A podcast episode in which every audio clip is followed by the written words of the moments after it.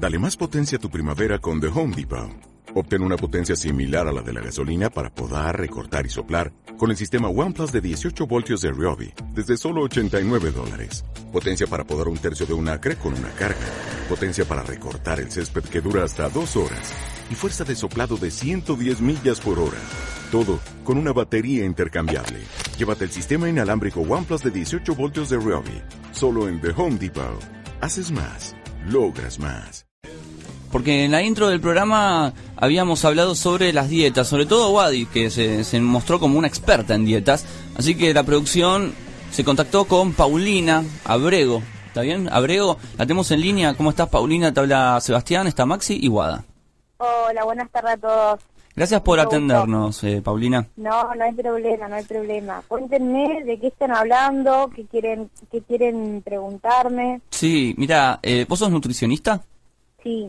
Bueno, nosotros cuando arrancamos el programa, acá nuestra compañera Wadis trajo tres dietas y bueno, empezamos a hablar sobre esas dietas y si son importantes, si no, si, no son importantes, si hacer dieta significa eh, tener hambre todo el día. Bueno, salió como un debate. Entonces dijimos, hablemos con una experta en esto, alguien que estudió, alguien que sabe, y bueno, estamos hablando con vos, Paulina. Realmente esas dietas como la del astronauta, la dieta la dieta disociada, la dieta de los puntos, hay miles de dietas en realidad, justamente son las que trajimos. Parece que, hay gente que se dedica a sacar dieta. Claro.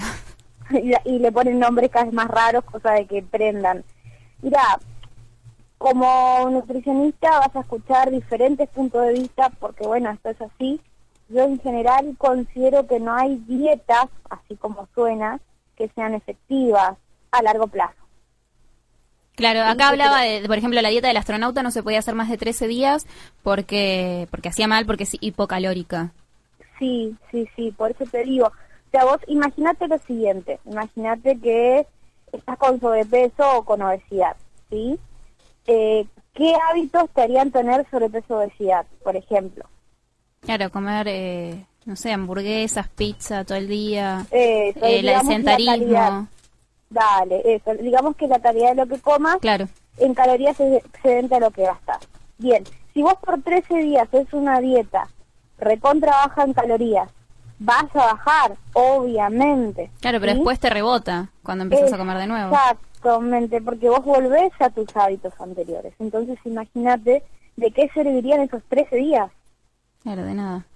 A mí mi médico personal, Leonardo Kogan, que es el que me atiende desde que soy chico, eh, una de las cosas que me recomendó, que yo también lo dije cuando mencionaban las dietas, era que no hay que superar una barrera de calorías. Y me dijo que por mi, o sea, por mi altura y el peso y por lo que yo me manejo, es entre 1800 y 2200 calorías por día. Eso sin, o sea, si después tengo una vida normal, que me muevo, ¿esto es tan así como me dijo el médico o...? Sí, sí, sí, sí está bien informado, depende de la contextura física eh, se calcula para el hombre eso y para la mujer bastante menos, ¿sí? Entre 1.300, 1.600, depende la contextura y la actividad, pero sí, sí, es, relativo ese, ese número. El eh, Paulina también tiene que ver un poco con los genes, ¿no?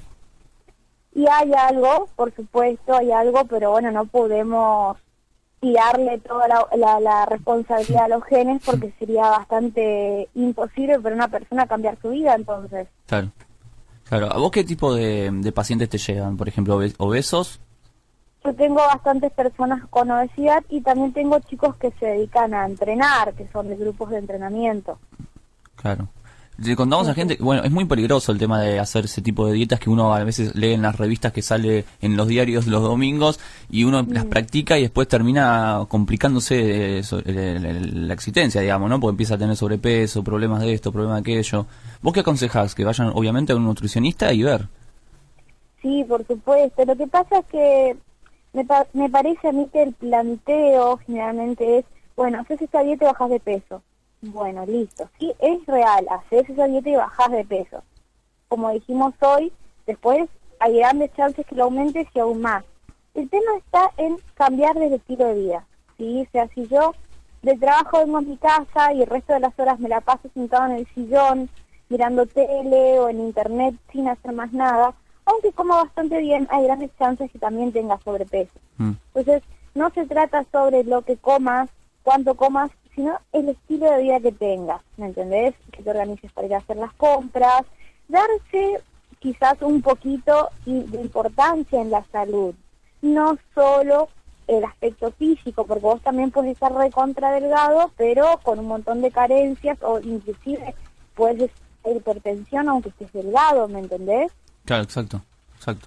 Entonces, sí, obviamente ir a un nutricionista, pero bueno, y en realidad pensar, pensar qué, cuál es el cambio, pensar que en realidad el cambio consiste en un estilo de vida. Comer también es un estilo de vida. ¿Qué, aconsejas para la gente que está escuchando en este momento, por ejemplo, que está bien de salud, pero bueno, quiere comer bien durante el día? Son muy importantes las cuatro comidas. Sí, sí, sí. ¿Cinco son? nosotros ¿Cuántas nos son? ¿Cuatro manejamos son? entre 5 y 7, depende Ah, obviamente de los horarios de las personas. Imagínate que si alguien se levanta a 5 o 6 de la mañana, se acuesta a las 12, eh, tiene tantas horas despierto que va a necesitar comer algo más. ¿sí? Entonces, sí, entre hay un, un promedio, más o menos, entre 5 y 7, manejan 6, otros 5. 4 está muy bien, pero bueno, ahí hay que ir agregando algunas colaciones para que no quede corto, para que no haya apetito. Y esa es la base. Obviamente tenemos que hablar de las verduras, de las frutas, de los lácteos, del equilibrio en cuanto a los cereales y a las proteínas. Es bastante más que, digamos, un par de palabras nada más. Acá tenemos un compañero en la radio que, por ejemplo, eh, almuerza todos los días un yogur. Patético. Porque nosotros estamos comiendo pizzas y él está comiendo yogur. Ninguna de está- las dos está bien. Mirá, ahí. miralo, mirá qué fuerza de voluntad, qué bueno. Mirá, Igual ayer comió pizza. Sí, pero tiene más panza que todo, yo no sé. y no sé cómo hace, no sé cómo hace, pero bueno, quizás la pizza que comen ustedes lo aburrió. Eh, obviamente que es bueno que esté comiendo algo, ¿sí? Es mejor que coma algo a que no coma nada y pases 10 horas sin comer. El tema está es que come, Al final el más Sí. panzón es el que tiene razón. ¿eh? Al final el más panzón es el que tiene razón. Ay, ay, ay, no, no sé, razón depende de qué. Pero no, la verdad que la que es la nutrición, eh, nos encontramos con muchísima información eh, en internet, en revistas, inclusive a veces algunos médicos, eh, información, digamos, destinado a, a una cierta población muy ansiosa, podríamos decirlo, ¿no? Sí. Porque nadie quiere hacer algo a largo plazo, la mayoría queremos, y me incluyo, ¿no? Queremos resultados rápidos, queremos ya ver, Sí, la típica... lo que hay que entrenar es la paciencia. Claro, eso es cierto. Otro de los grandes enemigos de las dietas es el, para, por lo menos para las mujeres y ya en muchos de los hombres es el verano. Se empieza a acercar, se termina la etapa del invierno, empieza a aparecer la primavera y las mujeres se empiezan a preocupar todas. Y ahora lo más preocupante es que los hombres también se preocupan. Sí, Porque sí, viene el verano, la figura, las vacaciones. En realidad lo que Sí, habría que hacer es aprender a comer en lugar de esta desesperación por bajar de peso para que te quede bien la bikini. Tal cual, tal cual lo dijiste. También, a ver, consideremos que ahora con el bombardeo de los medios, eh, si lees cualquier diario online, vas a tener al final alguna chica, ya no es 90, 60, 90, sino 120, 60, 120, de que está semidesnuda, y muchos hombres también. Entonces, en la tele, los programas también bombardean continuamente con mujeres, inclu- inclusive en los programas para niños. O Mm. sea, eh, ya no son chicas comunes. Entonces, hay una cuestión social con la figura que me parece que fue bastante descontrolado en estos últimos años. Entonces, obviamente va a afectar nuestra percepción de belleza. ¿sí?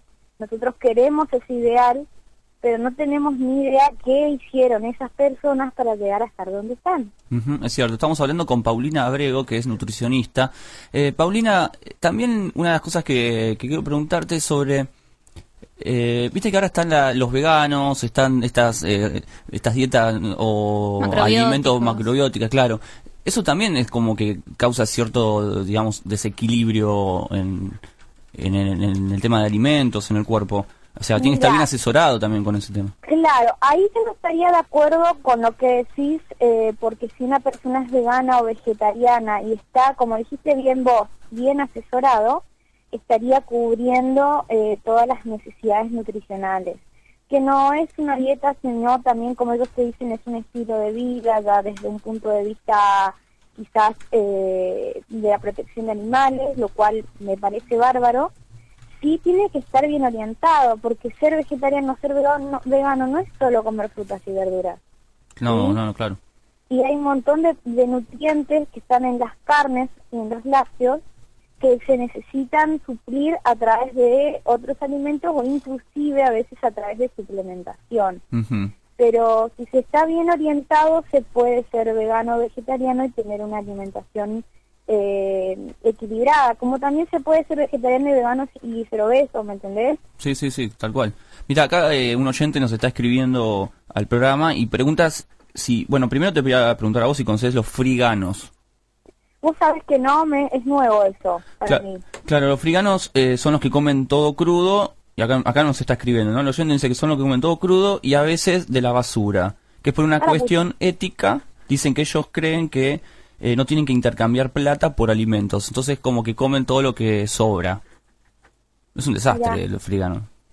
la verdad. Es una cuestión de Es peor que yo comiendo un estilo de frigano. vida bastante Yo tenía un paso de ser frigano. La verdad que creo que ya ahí hay una filosofía muy fuerte, ¿no? Es es complicado hablar de la filosofía de los demás tan libremente sin conocerlo a- eh, en profundidad.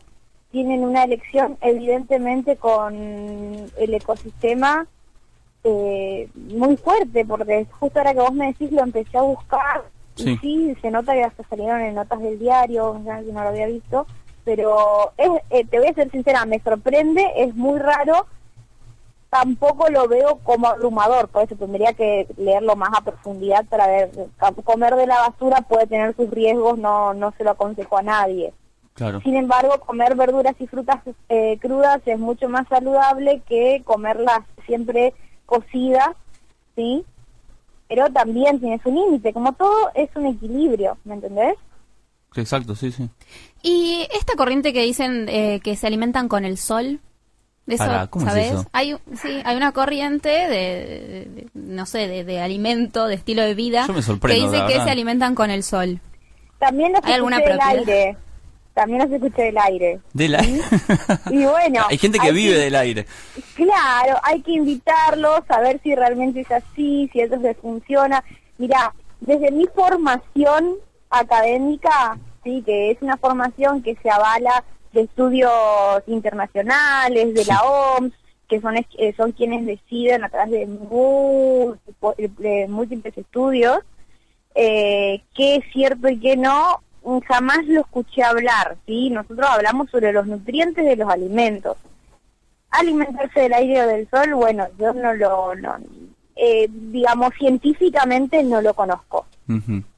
Bien. Eh, bueno, Paulina, la verdad te agradecemos mucho por tu, tu tiempo. Pasanos una dirección, teléfono, que para que la gente se pueda comunicar con vos, si querés. Bueno, dale, eh, Paulina Abregó, dos A seguidas, arroba gmail.com y si no, 15 38 09 13 14. Y bueno, les agradezco a ustedes también, chicos, y los felicito por estar buscando por eh, información, por informarse también con personas eh, instruidas y no solo quedarse con la revista, que es más simpático, ¿no? Pero bueno, eh, es ustedes transmiten un montón de cosas a las personas que los escuchamos y realmente pueden cambiar la opinión de muchas personas. Bueno, te agradecemos mucho y para te hago la última, este es un bonus track, porque también lo hablamos en un programa, porque Guada es como la que trae las recetas y las comidas, y un día vino con una cantidad de bananas y dijo que la banana te, te pone alegre. Claro, porque tiene triptófano y hace que se activen los neurotransmisores de la felicidad. No, tiene razón, tiene que razón, pero como, como suena, suena muy gracioso. La verdad, te pone alegre. Sí, chicos, suena un poco raro al aire. Claro, perdón, sí, perdón, sí, si no me doy cuenta. Sí, es, esa, esa sí tiene una base, un fundamento así. Entonces es, es cierto. Es real. Bueno, listo. Exacto. Gracias, Paulina. Que tengas un buen no, día. de nada. Adiós, igualmente. Bueno, ahí ha- hablamos con Paulina Ab- Abregó, Abregó, es al final, eh, nutricionista, muy interesante. ¿eh? Sí, muy interesante. Polémica, polémica la frase de la banana Sí, es que un te hace feliz. Es como